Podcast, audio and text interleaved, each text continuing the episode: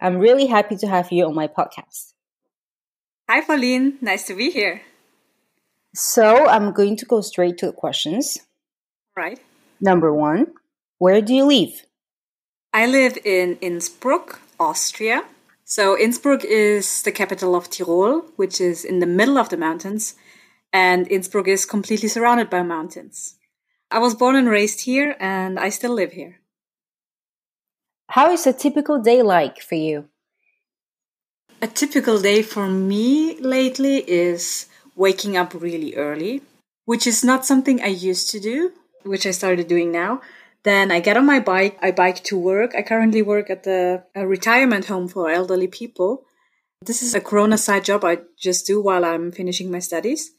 And I help people visit their grandparents and parents in the elderly home. So I open the gate, I write them down, and I let them check in. A typical day, so that covers the whole day.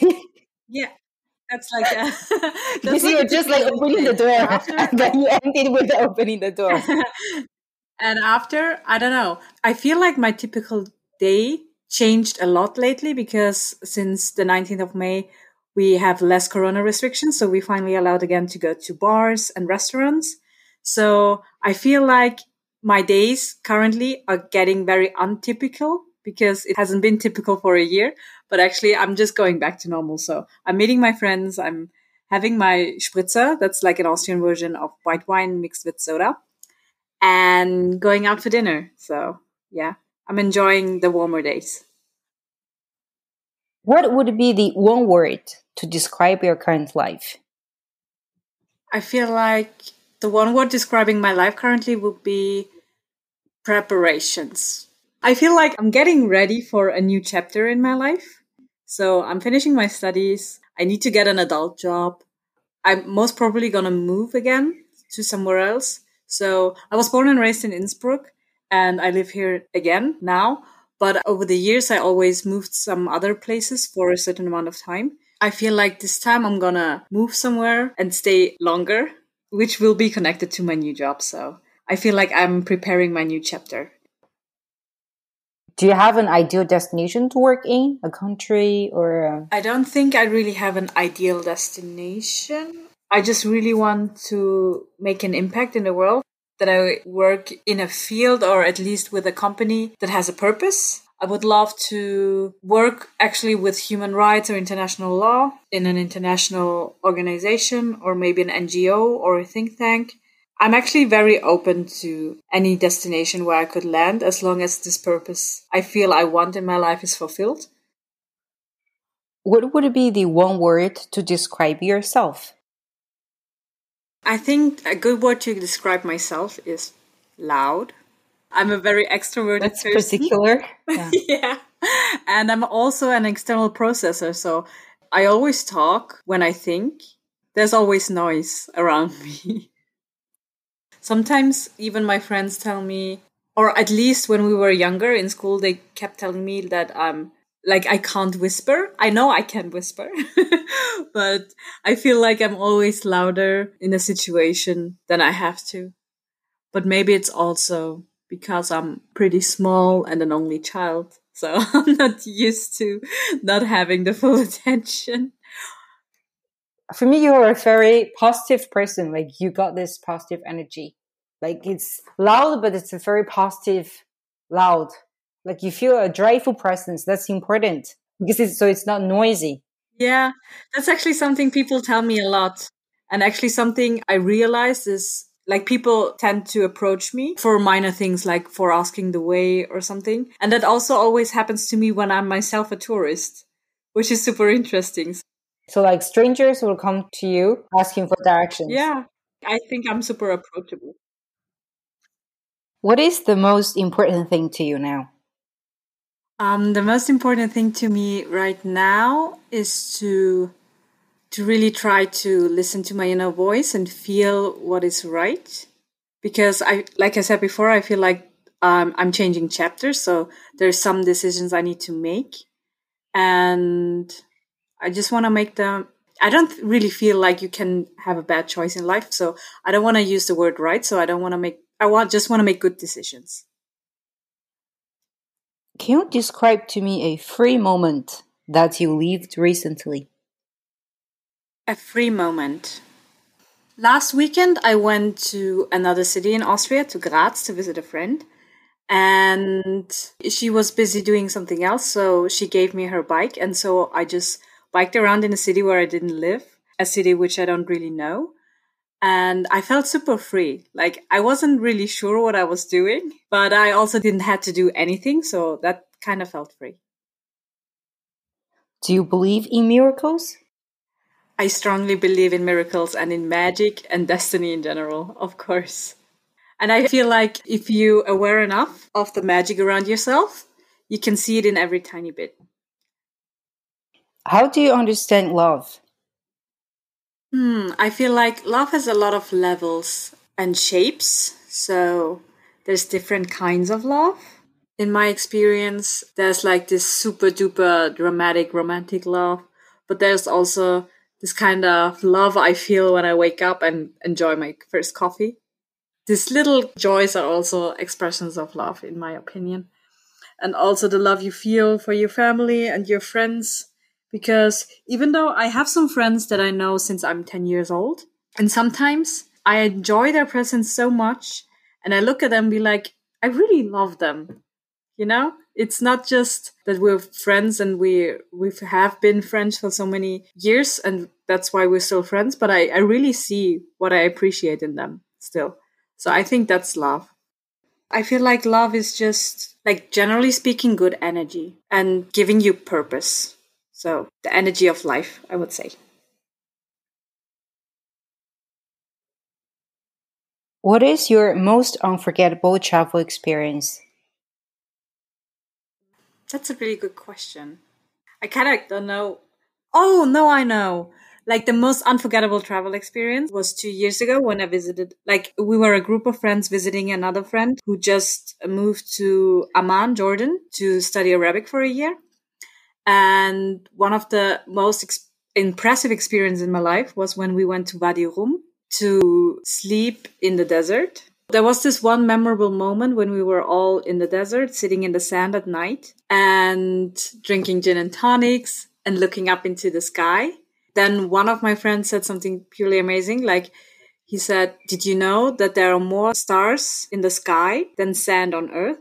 That was like such an intense moment, having your hands deep, deep into the sand and realizing that there are more stars in the sky than sand on earth. So that was super impressive, especially like when you are in the desert, there's zero light pollution. So you literally feel like you're seeing all the stars. What are you most curious about? Currently, I'm most curious about my own future because I can't really imagine how it's going to look like for me in 10 years or even five years or the end of this year, to be frank. so I'm most curious about what I'm going to learn and how life is going to be. And also how this whole world is going to turn around. Like in the beginning of the corona crisis, I felt like, okay, now everything is unraveling. We can change the system now. I felt like super driven and I was like, okay, maybe we can talk about the basic income salary now. There's this concept where everybody just has a basic income 1,400 euros. Everybody just gets this amount of money, no matter what they work or if they work. I think they're testing this strategy in Finland. I'm listening to you while I check. So you were right. It's called basic income scheme or basic income trial. And apparently they have results on the test already. It didn't boost the unemployment rate. That means people are not more motivated to work, but it helps people's well-beings. But that's the thing because mostly people say like, oh yeah, if you just give them money for free, they won't work anymore, which is not true. I think it could be super interesting also to see what value does work have. Right now, work is valued by wage. Something that never has been a topic before our generation actually is like work life balance. I don't want to restrict my life into the time I don't work why is it even called work life balance? Why shouldn't work be part of your life and everything should be should be nice? What's the main purpose of being alive if you spend most of your time trying to make a living? What makes you afraid? What makes me afraid? So I really strongly believe in destiny. I also believe that if you really need to learn a lesson, you will get presented with similar circumstances until you learn that lesson. Do you understand what I mean? Like an event will reoccur for you Yeah. to learn your lesson in life. Yeah. For example, I completely had that with romantic relationships. In retrospective, all my boyfriends were like super similar character wise. I feel like there's just some things in your life that you need to learn. They will all come back until you learn it. Talking about fear, I'm always mostly afraid of not learning the lessons I need to learn, like not understanding what is important or what just happened. Because I don't want to be stuck making the same mistakes over and over again. When I look back, I feel like all my boyfriends were all the same, and it took me until now to realize it. I think what you're trying to say is that it's not easy for someone to pick up your own. It's not a fault, but it's Yeah, just- that's the thing. I don't even know if there's a smooth version of learning. it's really as the old saying goes that every relationship is different. Yeah, so you can never you can talk and talk and talk, and surprisingly, you do see people repeat themselves. Like you even see Yeah, how other yeah. people make the same mistake as you did. yeah, that's true. You say like people are all the same. I think that's that's something I fear. Like repeating my mistakes and looking back. I'm not a very fearful person in general, but that's something yeah. Do you have an absolute idol? An absolute idol. Um no, I wouldn't say that. I'm not a typical like I'm not even a fan of a lot of people. Like I don't really idolize other humans in general. So I wouldn't say I have an absolute idol. I I know and meet a lot of people like in my daily life that are super inspiring and of course they're always inspiring famous people, but I wouldn't say I have an idol. What is freedom to you? I actually thought about this a lot, like what position freedom even takes in my ranking of value. Because I'm not really sure if absolute freedom is something I want to achieve. So I feel like freedom would be a freedom to choose whatever you want and be comfortable with it.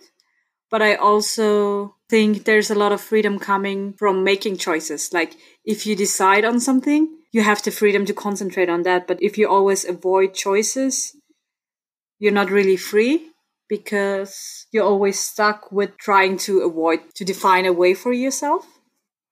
I feel like freedom is also having the ability to choose something that is not mostly chosen by other people without having severe consequences.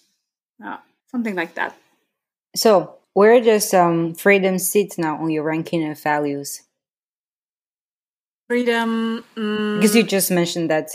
Yeah, yeah, of course. It's not on the absolute top because, you know, when you're younger, you always want to be free and you don't want to get any advice because you're so smart and you feel so grown up.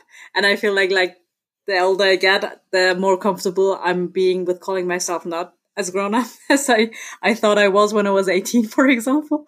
So I think my freedom, like freedom in the ranking I have right now is like definitely in the upper top, but not the most important thing in my life.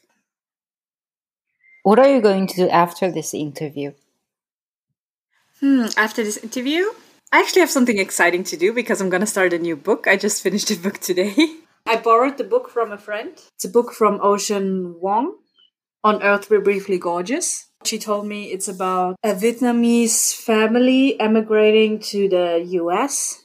The protagonist is the first person in the family to learn to read and write. And then this person starts to write letters to their mom. I'm really excited to start reading this book. The next question comes from the previous guest. Mhm. And she asks When did you have the feeling to be a role model for someone? And was this someone a woman or a man? That's actually a super interesting question because actually the last time I felt like I was being a role model for someone was in a conversation with my mom, which is super unlikely to happen because we were like, I can talk super openly with my mom and we have like the best conversations. Lately, we were talking about life choices and learning. So my mom is a very reflective person and very philosophical. Now that she's in retirement, she even has more time for that. It was really nice to hear that from my mom saying that she actually learned something from me that she learned to not take on every burden somebody offers because my mom is like the classic mom being super supportive trying to help everyone and always trying to be strong and over the time she learned that even if you want to and even if you feel like you have the capacity to help everyone sometimes it's just healthier for yourself to choose yourself first and take a step back and not like get involved into everything happening around you. She said she felt like that's something she learned from me is to chill a bit more. and she used those exact words, which is super funny. That kind of made me feel like a role model. What would be the one question that you'd like to ask the next guest? Oh, that's interesting. I want to ask something a little bit more playful. So maybe if you could choose between going back five years and changing one little thing or seeing the future in five years just to know what's going to happen, what would you do and why? would you say Austrians are open minded in general? I think people in general like to think they're open minded. I agree with that one. yeah. I get feeling that there's still more like a closed community yeah, it's connected to not being exposed to a lot of diversities. I feel like Austrians really like to think of themselves being open minded, but also they don't get confronted with a lot of different things. So they would have to invest a lot of energy to actually be open minded, which is not happening. So no, I don't I don't really think Austrians in general are open minded. There's a lot of things that still need to be discussed here where in other places they don't need to. I have an interesting story about that actually, because like I told you before, I always have to explain myself and why I'm brown. Even now, just so like yeah, all the time, now, like, like all your life. Yeah, yeah, my whole life in Austria. Like one of the stories I've told the most to strangers is actually how my parents met. Why?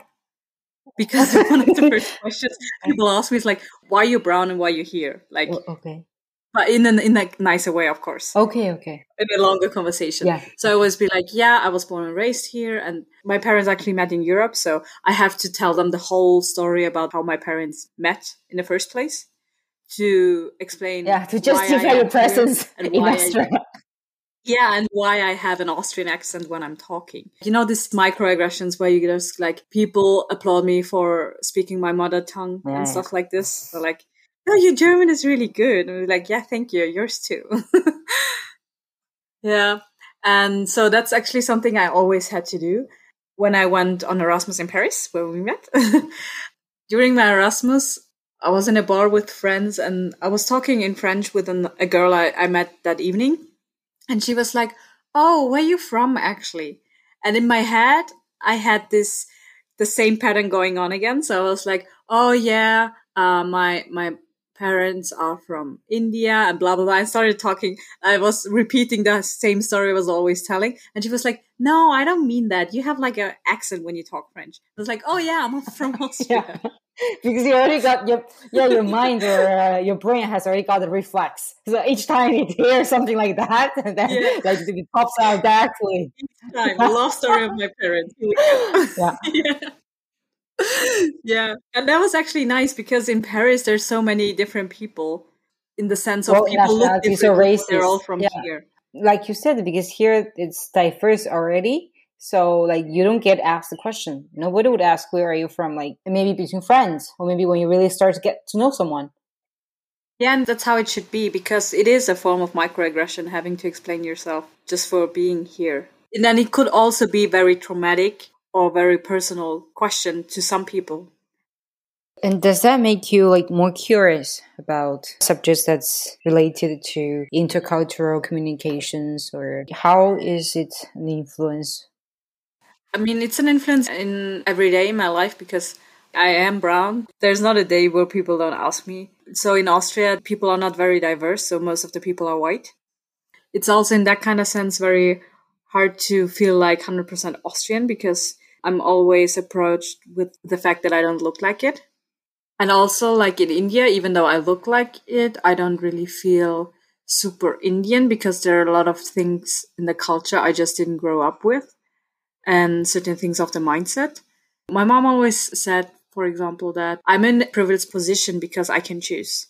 So I can just choose the best from both cultures, which I completely agree, which is nice. But also, um, most of the time, I feel like I'm between cultures and identities because I can't fully say I'm fully this or fully that.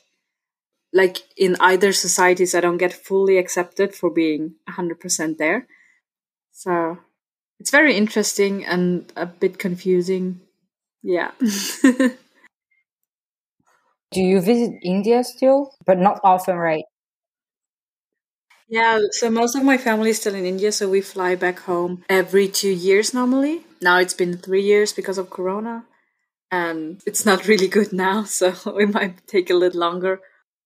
But our family are good back in India? Yeah, gladly everyone is fine. Nobody died, or some had Corona, but in the first, like this is the second wave in India, so in the first wave, some had Corona, but they recovered really well. So my mom's youngest brother, he's also in Innsbruck and my mom is the eldest and the second daughter of my grandparents firstborn son so my cousin he's also in innsbruck yeah but the rest is all in india it's hard i think but we talk on the phone a lot and I feel like my parents' generation is also that kind of generation that just feels like this is something we have to do. It is how it is. It was just such a great opportunity to come to Europe and to be able to work here. I mean, it's always hard to live away from your family, but it's not like they're suffering a lot.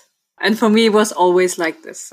I wouldn't know how it would be otherwise. But it would have been nice to like grow up with all the cousins around and have the family feasts and stuff. Yeah, because I can imagine like the cultures are completely different. That's something I always feel like every time I go to India, I feel like this is such a different world, even. So it would be out of question for you to move back living in India or when you're older to have children over there. In India, you know, like, uh, I feel like you can live anywhere if you're rich enough. But what I like about Austria is you also have a decent life, even if you're poor here. Like a social welfare scheme is working, healthcare is working. I don't like to be like the one rich person having a nice life surrounded by poor people. So I would like to live in a country where the system in general is working. Okay, so thank you very much. I won't keep you any longer from your book. Me and my girlfriend shutting down awkward, witty minds do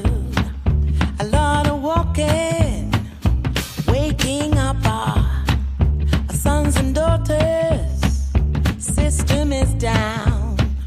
It's taking our crown.